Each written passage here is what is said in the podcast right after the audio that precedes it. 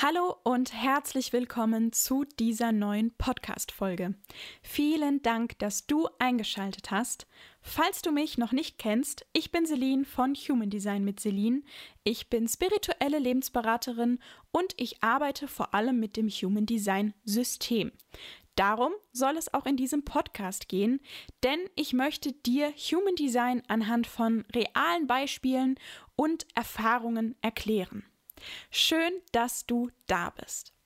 In den letzten Folgen habe ich ja den Grundbaustein für diesen Podcast gelegt, denn ich habe dir die Grundprinzipien von Human Design erklärt. Dabei ging es um die Konditionierung und das Prinzip der Dualität. Und in der ersten Folge habe ich dir natürlich auch mal kurz erzählt, wer ich denn so bin und wie ich zu dem Human Design System kam. Falls du dir diese Podcast-Folgen noch nicht angehört hast, lohnt es sich auf jeden Fall jetzt noch reinzuhören, denn natürlich bauen auch die Praxiserfahrungen, um die es ab jetzt gehen soll, auf diesen Prinzipien auf. Damit starten wir diese Folge, dass es ein bisschen praxisnaher wird und eben ja mit dem realen Leben mehr zu tun hat. Da möchte ich noch darauf hinweisen, dass ich geplant habe, den Podcast ein bisschen anders zu gestalten als die meisten Human Design Podcasts, die ich zumindest gehört habe. Denn für gewöhnlich ist es so, dass man ein Bestandteil von dem Human Design Chart nach dem anderen durchgeht und die Dinge eben erklärt. Das macht, finde ich, auch Sinn. Aber ich mag es lieber ein bisschen freier, ein bisschen flexibler und möchte quasi darüber sprechen, was mich gerade vielleicht auch im Außen inspiriert hat und gehe dann eben direkt auf Fallbeispiele ein oder auf bestimmte Situation und erkläre anhand dieser Situation das Human Design Chart. Der Vorteil ist daran, dass es eben ein bisschen praxisnah ist, ein bisschen lockerer ist und man vielleicht auch ein bisschen mehr damit anfangen kann, dadurch, dass es eben um reale Erlebnisse geht und nicht nur um das theoretische Wissen. Aber natürlich ist das eine nicht besser als das andere. Ich möchte das aber so handhaben, dass es sich für mich einfach besser anfühlt. Das eben kurz zu diesem Podcast. Und jetzt fangen wir direkt an mit dem Thema heute. Und hier kam die Inspiration eben von außen. Ich war so auf Instagram unterwegs und habe mir diese Videos angeschaut, was man so mitbekommt von Leuten, die einem vorgeschlagen werden. Und da war ein Video dabei von einer Amerikanerin, glaube ich. Jedenfalls hat sie Englisch gesprochen. Ähm, und sie war, meine ich, Psychologin und hat darüber gesprochen in einem kleinen Rollenspiel, wie unterschiedlich man mit Konflikten umgehen kann. Und dieses Video hat mich sehr inspiriert und eigentlich wollte ich da einfach nur einen Kommentar dazu schreiben. Und dann habe ich aber gemerkt, dass der Kommentar immer länger wurde und ich dachte mir, ach, weißt du was, da mache ich eine Podcast-Folge drüber. Und hier sind wir heute. Also, worum ging es in diesem Video? Es ging darum, wir hatten zwei Parteien und Partei A ist voller Emotion und spricht dann auch darüber und sagt, hey, ich habe gerade mega viele Emotionen, die sich bei mir aufbauen. Ich möchte gerne auf Abstand gehen. Ich möchte kurz eine Pause in diesem Streit, in dieser Streitsituation einlegen. Ich muss frische Luft schnappen und erstmal meine Gefühle sortieren. Ich möchte nämlich nicht laut werden und ich möchte nicht sagen, dass dich am Ende verletzt oder dass ich bereuen werde. So, das ist Partei A. Und Partei B ähm, ja, hat ganz anders reagiert und war damit nicht ganz einverstanden, was Partei A vorgeschlagen hatte. Denn Partei B meinte, das gefällt mir gar nicht. ähm, du darfst diesen Konflikt nicht davonrennen. Ich möchte das jetzt klären. Ich möchte, dass wir jetzt darüber sprechen und nicht im Streit auseinandergehen, sondern eben hier und jetzt uns zusammensetzen und das Ganze klären, denn es macht keinen Sinn, hier zu pausieren und am Ende lösen wir diesen Konflikt tatsächlich gar nicht. Und sie wollte eigentlich nur darauf aufmerksam machen, wie unterschiedlich das sein kann. Und dann ist in der Kommentarfunktion wie eine Art eigener Konflikt entstanden, wo wir auf der einen Seite die Leute hatten, die Partei A verteidigt haben und gesagt haben, ja, das ist absolut richtig und äh, sie verstehen Partei B gar nicht, wie kann man da denn nur so auf sein Recht bestehen? Und die anderen haben dann eben Partei B verteidigt und gesagt, nein, es ist äh, total die Folter, jemanden so warten zu lassen im Streitgespräch und man muss es immer sofort klären und das ist doch gar keine Lösung und so weiter und so fort. Und das Spannende ist, wir haben diesen Konflikt. Und vielleicht fragt man sich, ja, welche Partei hat denn jetzt recht? Und das Spannende ist, mit dem Human Design System sagen wir beide. Beide Parteien haben recht in ihrer Weise. Und ich kann mit Human Design tatsächlich genau diese Situation erklären. Ich kann erklären, warum wir Menschen unterschiedlich mit Konflikten umgehen und warum genau dieser Umgang wiederum zu Konflikten führen kann. Und dafür können wir uns natürlich mehrere Aspekte im Human Design Chart anschauen, aber ich glaube, das Entscheidendste ist das Emotionszentrum. Und hier möchte ich einmal kurz daran erinnern, dass ich schon mal über die Zentren gesprochen hatte. Das sind diese geometrischen Figuren, diese geometrischen Formen ähm, in deinem Human Design Chart, die Quadrate, Rauten und Dreiecke. Und diese Zentren korrelieren mit bestimmten Themen und erklären uns, wie wir Zugang zu diesen Themen haben. Und diese Zentren können eben offen oder definiert sein. Und das Zentrum ist dann offen, wenn es weiß ist in deinem Chart. Und das Zentrum ist dann definiert, wenn es farbig ist. Das kann unterschiedliche Farben haben. Ähm, das ist immer ein bisschen abhängig von der Seite, auf der man sich das Human Design Chart erstellt hat. Aber entscheidend ist, es ist nicht weiß, sondern es hat eine bestimmte Farbe. Und wir schauen uns jetzt für diesen Konflikt, für diese Situation aus dem Video ähm, das Emotionszentrum an. Und das ist das Dreieck, das ganz rechts in deinem Chart zu finden ist. Das ist recht weit unten, ja, also wir haben unten das unterste Zentrum und wenn wir dann eine äh, Reihe höher gehen sozusagen und dann nach rechts schauen, sehen wir das Emotionszentrum. Das ist dreieckig und behandelt vor allem Emotionen aber nicht ausschließlich. Es geht sowohl um Gefühle als auch um Emotionen und um noch vieles mehr, denn das Emotionszentrum ist auch ein Motorzentrum, wo es um Energie geht. Und ja, ihr habt richtig gehört, ich habe gesagt Gefühle und Emotionen, denn im Human Design System wird unterschieden zwischen Gefühlen und Emotionen. Das ist aber wiederum ein Thema für sich. Da möchte ich tatsächlich auch mal eine Folge drüber machen, eine Podcast-Folge. Ich glaube auch nicht, dass es so wichtig ist, jetzt in dieser Folge ähm, zu thematisieren, was der Unterschied ist zwischen Gefühlen und Emotionen laut Human Design. Und ich glaube, es würde den Rahmen sprengen, wenn ich das jetzt noch im Detail erklären würde. Aber seid gespannt, dazu kommt garantiert noch eine Folge. Und äh, wenn es euch ganz besonders interessiert, könnt ihr mir ja gerne mal schreiben. Dann weiß ich, dass das äh, Vorrang hat. So, und was ist jetzt der Unterschied zwischen einem offenen Emotionszentrum und einem definierten Emotionszentrum? Da gibt es natürlich mehrere Aspekte, aber wir schauen uns jetzt eben vor allem ein oder zwei Aspekte an, die für diese Situation entscheidend ist. Und zwar beim definierten Emotionszentrum ist es so, dass Menschen mit einem definierten Emotionszentrum starke Emotionen wahrnehmen. Und diese Emotionen kommen in Wellen.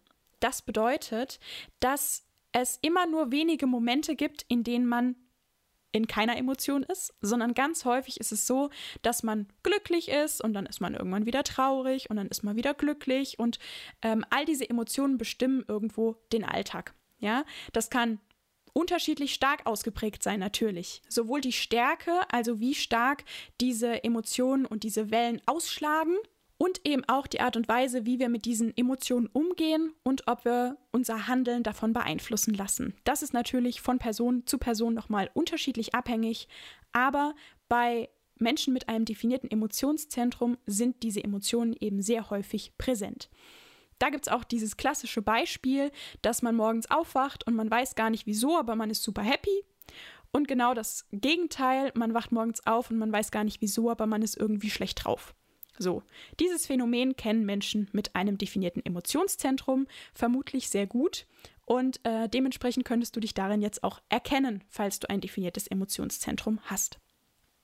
Und ich hatte schon darüber gesprochen, dass es immer mal wieder Momente gibt, in denen man jetzt keine starke Emotion empfindet.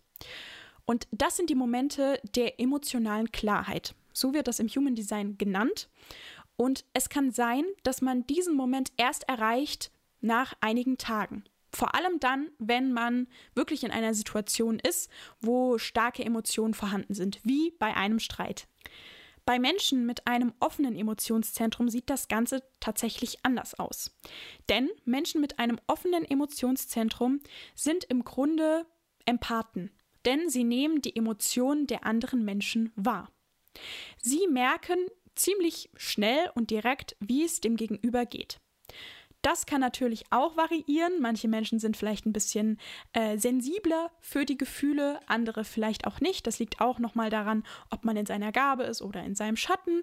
Aber grundsätzlich kann man sagen, dass diese Menschen eben sehr stark die Gefühle von anderen Menschen fühlen. Und das Spannende daran ist, dass sie es nicht nur wahrnehmen und fühlen, sondern sie nehmen es ungefähr dreimal so stark wahr. Und genauso geben sie es natürlich auch wieder an die Außenwelt weiter, so stark wie sie es empfunden haben. Und das Ganze potenziert sich natürlich. Dementsprechend kann es gut sein, dass Menschen mit einem offenen Emotionszentrum als ganz besonders emotional bezeichnet werden vom Außen. Denn sie wirken ja unglaublich emotional, was aber tatsächlich daran liegt, dass sie die Emotionen von anderen Menschen spiegeln und eben stärker wieder ausstrahlen. Hier ein häufiges Beispiel, nur damit man sich ein bisschen einfinden kann, wäre, wenn man einen Film schaut und da ist eine traurige Szene und diese Emotionen bekommt man ab. Das heißt, Menschen mit einem offenen Emotionszentrum tendieren eher dazu, in einem traurigen Kinofilm auch zu weinen, als Menschen mit einem definierten Emotionszentrum. Einfach deshalb, weil sie die Emotion zum einen vom Film quasi aufnehmen und natürlich die Emotion von den Menschen um sich herum. Das heißt, je voller das Kino und je mehr Menschen sagen, ach, das ist ein trauriger Film, desto mehr müssen Menschen mit einem offenen Emotionszentrum weinen. Das nur als kleiner Exkurs, damit man ein grobes Gefühl bekommt, was das definierte Emotionszentrum und was das offene Emotionszentrum denn ausmacht. Aber wie gesagt, das ist nur ein Aspekt, der diese Unterscheidung eben beschreibt. So, und jetzt gehen wir zu den Konfliktstrategien über, ja, denn die können eben variieren, je nachdem, ob man ein definiertes oder ein offenes Emotionszentrum hat. Wir haben auf der einen Seite Menschen mit einem definierten Emotionszentrum, die eben diese starken Emotionen haben. Das bedeutet, ihnen tut Abstand tatsächlich gut. Für sie ist es tatsächlich sehr sinnvoll zu sagen, hey, ich merke gerade, meine Emotionen kochen über. Ich kann gerade nicht klar denken. Ja, vielleicht kommt auch sowas häufiger. Ich brauche jetzt kurz Abstand. Und dann kann das räumlicher Abstand sein, es kann zeitlicher Abstand sein. Es ist im Grunde egal. Ähm, aber sie brauchen einen gewissen Abstand, um diese Welle durchleben zu können. Denn es ist ganz wichtig, dass sie diese Emotionen auch ausleben können. Aber es wäre natürlich nicht schön, wenn sie das am anderen auslassen. Also ist es sinnvoll, Abstand zu gewinnen und in die emotionale Klarheit zu kommen. In dieser emotionalen Klarheit kann man dann nämlich reflektieren. Hier kann man sich selbst reflektieren, die Situation reflektieren, das Verhalten des anderen reflektieren und merkt vielleicht, ah, okay, da habe ich überreagiert. Da könnte ich mich entschuldigen. Oder nee, das stört mich tatsächlich, das ist mir wichtig, darüber muss ich sprechen, aber eben in einem anderen Ton, in einer anderen Situation, in einer anderen Gefühlslage.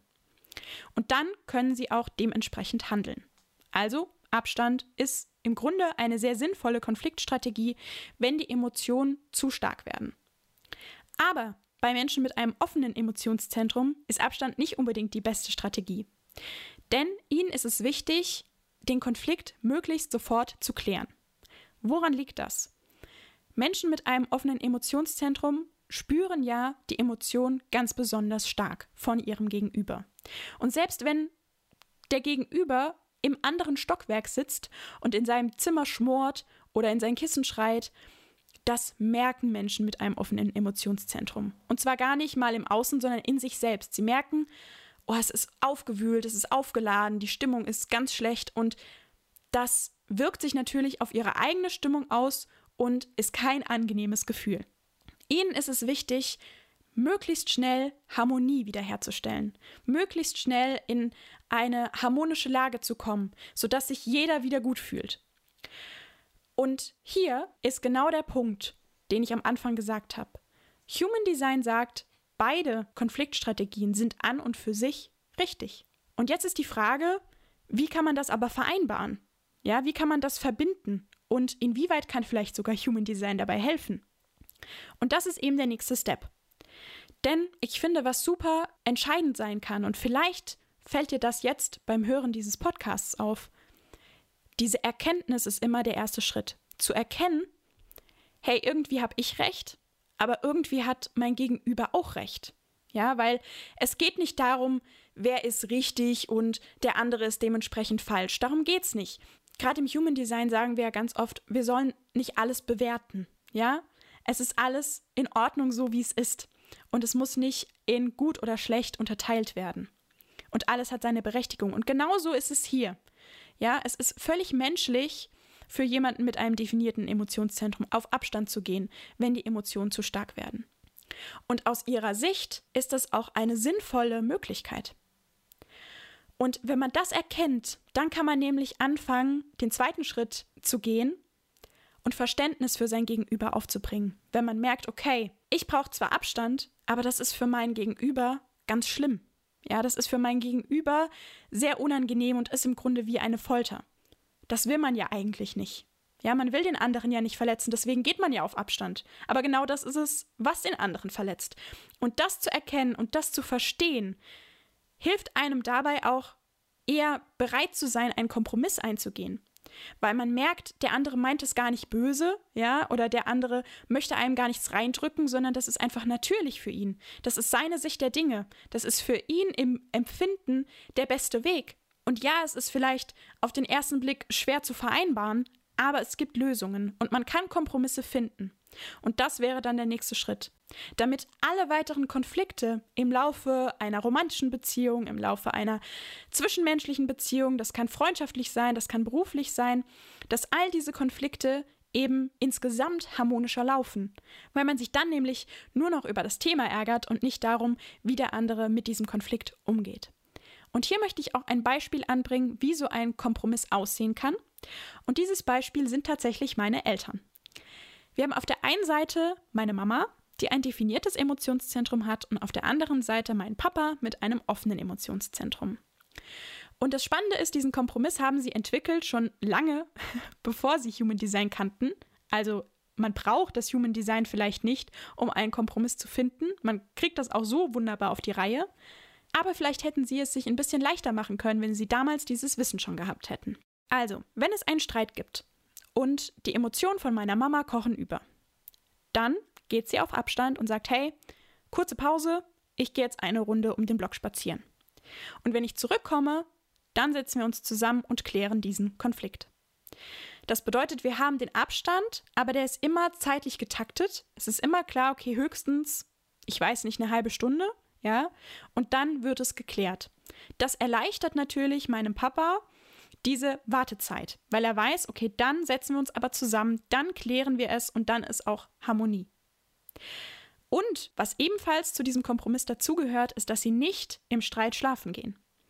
So einen Kompromiss kennen, glaube ich, viele. Oder so eine Vereinbarung kennen vielleicht viele, dass man sagt, nee, wir gehen nicht im Streit schlafen, wir gehen nicht im Streit getrennte Wege, keine Ahnung, fahren Auto oder sonst irgendwas, ähm, einfach weil man nicht im Streit auseinandergehen möchte. Und das ist eben auch eine gute Möglichkeit, um einen Kompromiss zu finden, wenn der eine Partner ein offenes Emotionszentrum hat und der andere Partner ein definiertes. Und so machen das meine Eltern jetzt schon ziemlich lange und gehen genauso in Konflikten vor. Und das ist eine Möglichkeit, wie man diese Strategien verbindet. Das ist nur eine Möglichkeit. Also werdet gerne kreativ in euren Beziehungen, ja, überlegt euch selbst irgendwelche Möglichkeiten zu sagen, hey, das macht mir weniger was aus, da kann ich auf dich zugehen und deine Gefühle und deine Emotionen schützen und genauso umgekehrt.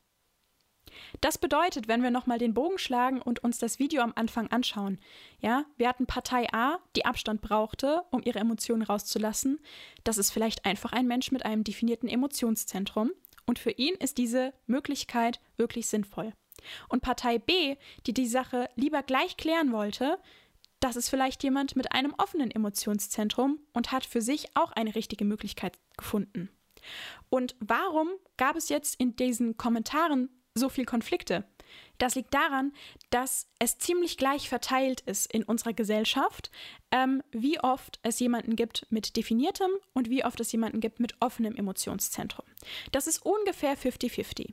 Und das bedeutet natürlich, dass sich jeder irgendwie ein bisschen in diesem Video vielleicht angegriffen gefühlt hat und gesagt hat, nee, ich finde, die Person hat recht.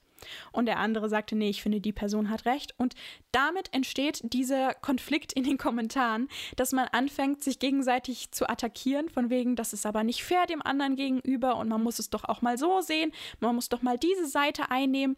Und hier fehlt eben dieses Verständnis ein bisschen, weil man oft einfach nur von sich auf andere schließt, weil man denkt, nur weil ich diese Emotionen von anderen Menschen so stark spüre, müssen das auch alle anderen spüren. Und wie können sie es dann schaffen, jemanden so leiden zu lassen? Das ist ja grausam. Und für sich genommen ist das wahr. Aber man weiß vielleicht gar nicht, wie es dem anderen Menschen geht. Und dieser Mensch sagt, hey, ich bin überrannt von meinen Emotionen, ja, ich möchte sie rauslassen, aber ich möchte dich nicht verletzen, also brauche ich diesen Abstand. Wieso kannst du das nicht verstehen? Und hier hilft Human Design, eine Brücke zu bilden. Zu sagen, hey, ganz ruhig, ihr seid beide richtig in eurer Weise. Und es steht schwarz auf weiß geschrieben, warum. Denn auch wenn man diese Brücke natürlich selbst bilden kann, natürlich kann man selbst sagen, hey, so geht es mir und so geht es mir. Aber manchmal hilft es einfach, wenn jemand Neutrales im Außen, ein Streitschlichter, ein Therapeut oder sonst irgendjemand sagt, ihr habt beide recht. Und diese Partei kann eben auch ein Human Design Chart in irgendeiner Weise einnehmen. Oder eben der entsprechende Lebensberater, wie ich zum Beispiel, der eben mit dem Human Design arbeitet. Denn hier sehen wir, dass alle Menschen in Ordnung sind, so wie sie sind, auch wenn sie unterschiedlich sind, auch wenn es hier diese konträren Gegensätze gibt. Aber es ist dennoch möglich, wenn man Verständnis füreinander hat und wenn man natürlich auch gewillt ist, Kompromisse einzugehen, dann kann man das Ganze auch unter einen Hut bringen. Und dann kann man das Ganze auch verbinden, obwohl wir unterschiedlich sind. Und trotzdem kann man sich selbst treu bleiben. Und da wäre jetzt natürlich ganz spannend für mich zu wissen, wo du dich siehst. Oder vielleicht weißt du es ja sogar und hast dein Chart schon parat und weißt, ob du ein definiertes oder ein offenes Emotionszentrum hast. Und ob du diesen Konflikt kennst, also ob du jemanden in deinem näheren Umfeld hast, der eben die andere Partei ist, wo du vielleicht sogar schon gesagt hast, hey, stimmt, sowas ähnliches hatten wir auch schon mal. Hier hatten wir auch Schwierigkeiten, uns einig zu werden. Und wenn dem so ist, dann lass es mich gerne wissen in den Kommentaren oder in einer Nachricht direkt an mich, denn ich fände es sehr spannend, inwieweit das auch tatsächlich in eurem Leben vorkommt und ob euch dieser Tipp oder nur dieses Wissen, dass es diese andere Partei gibt und dass es völlig in Ordnung ist, dass es sie gibt, ob euch das in irgendeiner Weise sogar geholfen hat. So, das war's dann mit der heutigen Podcast-Folge. Vielen Dank fürs Reinschalten und dass du bis hierher gehört hast. Das freut mich wirklich sehr. Ich hoffe, du konntest aus dieser Folge etwas mitnehmen und vielleicht denkst du ja bei deiner nächsten Konfliktsituation an mich. Ich hoffe, dass es nicht so viele Konfliktsituationen gibt, aber auch die gehören nun mal zum Leben dazu. Und vielleicht kannst du ja mit dem Wissen, das ich jetzt vermittelt habe, ein klein wenig etwas anfangen. Wenn dir diese Folge gefallen hat, dann lass mir sehr gerne einen Daumen hoch da. Gerade auf YouTube geht das ganz besonders leicht. Oder verpass mir eine 5-Sterne-Bewertung auf Spotify. Und folge mir eben gerne auf Spotify oder YouTube, damit du die neuen Folgen nicht verpasst. Außerdem würde ich mich natürlich sehr freuen, wenn du meinen Podcast mit deinen Liebsten und deinen Freunden teilst. Gerade dann, wenn es dir gefallen hat und du vielleicht jemanden kennst, der da auch Gefallen dran hätte und der dafür interessiert und offen ist. Wenn du mehr über mich und meine Beratung erfahren möchtest, dann lohnt sich auf jeden Fall ein Blick auf meine Website oder meinen Instagram-Account. Hier findest du nämlich noch viele weitere Infos. So, genug Werbung gemacht. Jetzt verabschiede ich mich von dir. Ich wünsche dir noch einen wunderschönen Tag oder eben eine gute Nacht und ich möchte dich nochmals daran erinnern, wie schön die Individualität der Menschen ist. Denn sie Sie macht unsere Welt bunt, aufregend und lebenswert und es ist so spannend, sich selbst und andere Menschen besser kennenzulernen. In diesem Sinne, bis ganz bald, deine Celine.